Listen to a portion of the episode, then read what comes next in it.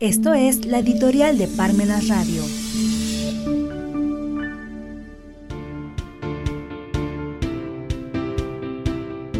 Transformación, más economía, menos política.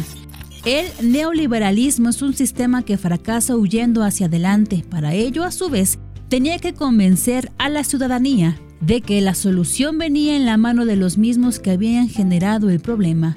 Juan Carlos Monedero. En estos momentos turbios de la economía mundial, en donde pareciera que quien gobierna en ese ámbito financiero y económico es lo global, es decir, los organismos internacionales, los intereses de las grandes corporaciones, los monopolios, los oligopolios y no lo local, es decir, lo que cada Estado a partir de sus políticas públicas impone.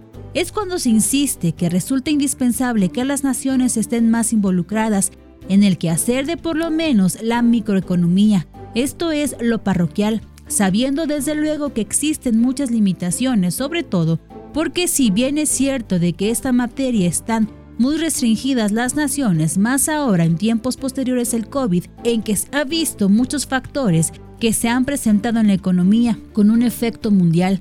No obstante, es indispensable que las naciones se inmiscuyan más por lo menos en las políticas económicas que afectan lo local a los medianos y micronegocios que son los que soportan los empleos más permanentes. Y es que la economía global se ha introducido a todos los lugares, a todas las esquinas, en todos los mercados. Por ello, es que queda muy poco para la economía local. Prácticamente no le queda nada más que algunos recovecos que aún se pueden salvar de estos grandes monopolios que cuando entran a un mercado prácticamente no lo hacen para competir, sino para reventarlo y apropiarlo. Lo que ha sucedido en los últimos años en México es una permisión manifiesta de que con la justificación de la inversión extranjera se les permita todo, es decir, se está autorizando que la inversión extranjera pueda inmiscuirse en cualquier tipo de actividad y sobre todo en cualquier tipo de inversión.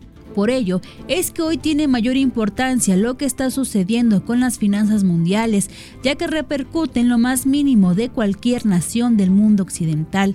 El problema es que en el momento en que se, el problema es que en el momento en que aumentan las tasas de interés por los gobiernos centrales, están permitiendo disminuir al gran público consumidor en conseguir un préstamo bancario. En pocas palabras, si los bancos viven de lo que prestan, es claro que en un momento determinado no se contará con el número de clientes necesarios para ello y por esto es que quiebran. La muestra está en dos bancos de Estados Unidos y uno más en Suiza, que recientemente tuvieron que ser intervenidos por los gobiernos de esos países debido a la quiebra en que se encuentran. La consecuencia de todos es sabida al quebrar los bancos para no causar un daño mayor a los clientes, inversionistas y la imagen de esa nación, es que los rescatan los gobiernos, pero con el dinero de las contribuciones. El ejemplo más cercano fue aquí en México, con la crisis de diciembre de 1994 y que detonó en el denominado efecto tequila para toda América Latina, que al final el gobierno mexicano entró al rescate de los bancos. Si es que se busca una transformación en donde subsistan estas empresas y aspiren a un crecimiento, no hay más que auxiliarlos en el crecimiento, en la supervivencia, en su mejor capacitación u organización, si bien se trata de atender a masas y esto ocasiona que en muchas de las ocasiones no llegan esas ayudas a esos espacios, o lo que sucede normalmente. Son tantos que los beneficiados nunca reciben los beneficios. Pero esto no significa que es necesario repartir dinero, simplemente el derecho fiscal puede hacer su papel que constitucionalmente se establece en él en donde existan los elementos suficientes para que se pueda reformar el sistema tributario, que hoy cuenta con tantos y tantos candados que hace excesivamente confuso el cumplimiento de las obligaciones fiscales. Por ello es que se requiere de más economía y menos política en la transformación de la nación, partiendo del rescate tributario a las empresas medianas, pequeñas y micro, que son sustento de muchas poblaciones a lo largo y ancho de la nación.